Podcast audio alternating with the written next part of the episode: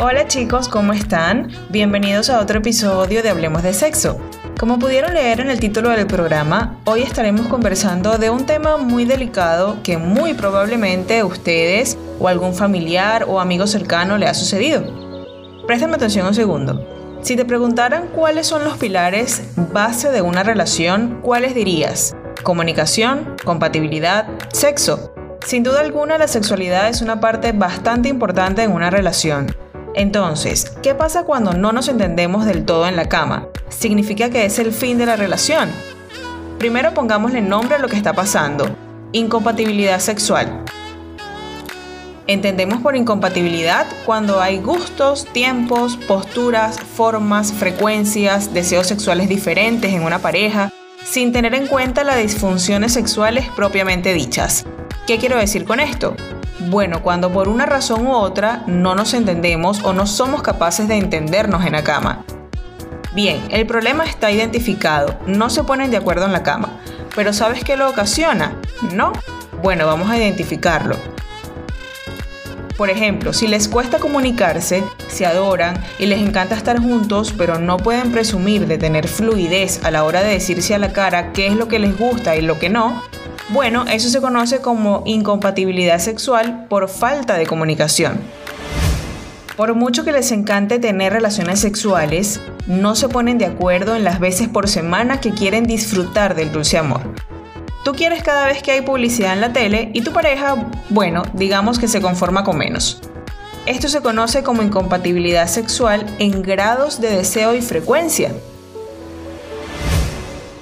Todo iba bien, se entendían de maravilla, pero de repente algo cambió. No sabes qué ni por qué, pero las cosas no fluyen como antes. Esto también se conoce como incompatibilidad sexual temporal. Se gustan mucho y les encanta revolcarse entre las sábanas, pero a ti te gusta que te amarren las manos y te den algadas y a tu pareja le van más los cariñitos y los besitos. Esta incompatibilidad se conoce como diferencias de comportamiento o estilo erótico. Llegados a este punto, si te has sentido identificado con algunas de estas situaciones, es porque de alguna manera u otra padeces o has padecido incompatibilidad sexual con tu pareja. ¿Cómo solucionarlo? Bueno, todo puede mejorar y todo puede resolverse, o al menos llegar a un punto medio que les funcione a los dos. Saca el lápiz y el papel para que tomes nota. Ejercicio número 1. La comunicación para resolver la incompatibilidad sexual. La comunicación es la base de las relaciones sexuales y en muchas ocasiones se convierten en la causa de la incompatibilidad. Les propongo un juego que los ayudará a soltar esas lenguas, como para conocerse mejor en el ámbito sexual. Escoge una noche para los dos en la que tengan tiempo de sobra para poder jugar. ¿Qué van a necesitar? Bolígrafo y papel para cada miembro de la pareja.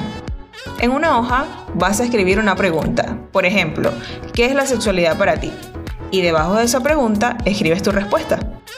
Contesten las preguntas por separado y luego, pregunta por pregunta, intenten descubrir la respuesta de su pareja. Si fallas, debes perder una prenda de ropa. Así es mucho más divertido. Después, entre ustedes, compartan las respuestas que han dado anteriormente. ¿Cuál es la finalidad del juego? Simple, conocerse. Si quieren una lista de preguntas para poner en práctica este juego, se las voy a dejar en mi cuenta de Instagram arroba hablemos de sexo-podcast. Si se aventuran a jugar, pueden agregar preguntas que les despierten curiosidad por saber la opinión de su pareja. Ejercicio número 2. Un pacto para terminar con la incompatibilidad sexual. Si su problema se centra más en lo conocido como discronancia sexual, que en palabras simples es tener tiempos y grados de excitación distintos, lo primero es identificar si lo que sientes es basado en las creencias que te ha impuesto la sociedad. Por ejemplo, hacerte creer que una pareja debe tener relaciones sexuales mínimo tres veces a la semana porque si no no funciona, lo cual es pura mentira. O si es realmente tu deseo sexual el que habla. Si en tu caso el deseo sexual es el que habla, tienes que buscar un promedio de veces de acuerdo con sus preferencias. Por ejemplo, mi pareja quiere tener sexo cuatro veces a la semana y yo me conformo con dos. En este caso, un acuerdo realista sería pactar tener sexo tres veces por semana. Prueben hacerlo durante un mes a ver si son capaces de cumplir el pacto. Es importante tener en cuenta que no tienen por qué ser siempre relaciones sexuales completas, por decirlo así. El sexo con la pareja puede ser cualquier cosa que les excite y que les haga disfrutar, desde el sexo oral hasta un masaje erótico. Atrévanse a probar cosas nuevas que les ayude a disfrutar mucho más. De esta manera, quizás pueden probar a tener dos relaciones sexuales más largas durante la semana y una tercera más corta. Ejercicio número 3. Descubrir el mejor momento del día para solventar la incompatibilidad sexual. Cada persona tiene sus preferencias sobre el momento del día indicado para tener sexo, ¿no?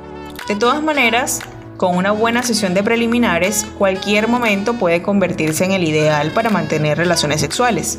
Pero igualmente es importante dedicar tiempo de calidad al sexo. Eso significa estar con predisposición a nivel físico y emocional. Es interesante que cada semana tengamos relaciones sexuales en diferentes momentos para poder aprovechar esos momentos perfectos de cada miembro de la pareja. De todas maneras, pongámoslo fácil. Si tienen pensado tener relaciones sexuales por la mañana, una buena idea es dejar todo preparado por la noche para poder concentrarse y disfrutar de la mañana sin prisa. Ejercicio número 4. Aprender a jugar para acabar con la incompatibilidad sexual. Son muchas las parejas que creen ser incompatibles en la cama porque cada una le gusta algo distinto, desde el comportamiento que tenemos antes y durante las relaciones sexuales hasta el ritmo de las mismas y las posturas. Pero la pregunta del millón es, ¿cómo podemos poner un término medio que funcione para los dos? Hay que conocer la secuencia erótica preferida de la pareja e intentar combinarla para la satisfacción de ambos. Por ejemplo, empezamos los preliminares que nos gustan a los dos, seguimos con penetración y acabamos con sexo oral. Pueden ir cambiando las posturas y explorar cuáles les gusta más. El Internet no es solo para ver Facebook. Busquen una guía descargable del Kama Sutra sin miedo Existen mil posiciones para pasarlo bien y para que exploren el placer de diferentes maneras. Pueden empezar por las posturas que no les importaría probar a ninguno de los dos y poco a poco ya ir ampliando el abanico. Y bueno gente, para subir la temperatura la clave es innovar. Pueden comenzar jugando con unas esposas y esposarse juntos o a la cama y acabar incluyendo un vibrante nuevo mejor amigo que le dé un giro a las cosas que ya tienes a la mano, como el sexo oral. Imagínatelo, mientras le haces sexo oral a tu pareja, que puede estar esposada a la cama o puede que no, puedes aprovechar para mantener tus motores encendidos, estimulándote con un pequeño pero potente vibrador. Y aparte de jugar contigo, puedes acariciar a tu pareja con algún masajeador y hacer que las sensaciones suban de nivel. ¿Qué opinas? Y bueno chicos, eso ha sido todo por el episodio de hoy. De hecho, este episodio ha sido el último de esta segunda temporada de Hablemos de Sexo. En las próximas semanas vendremos cargados de nuevas energías, nuevos temas, nuevo formato, nuevo sonido, nuevo todo. Si te gusta el programa y quieres saber cuándo vuelve Hablemos de Sexo, pues síguenos en Instagram como arroba hablemos de sexo-podcast.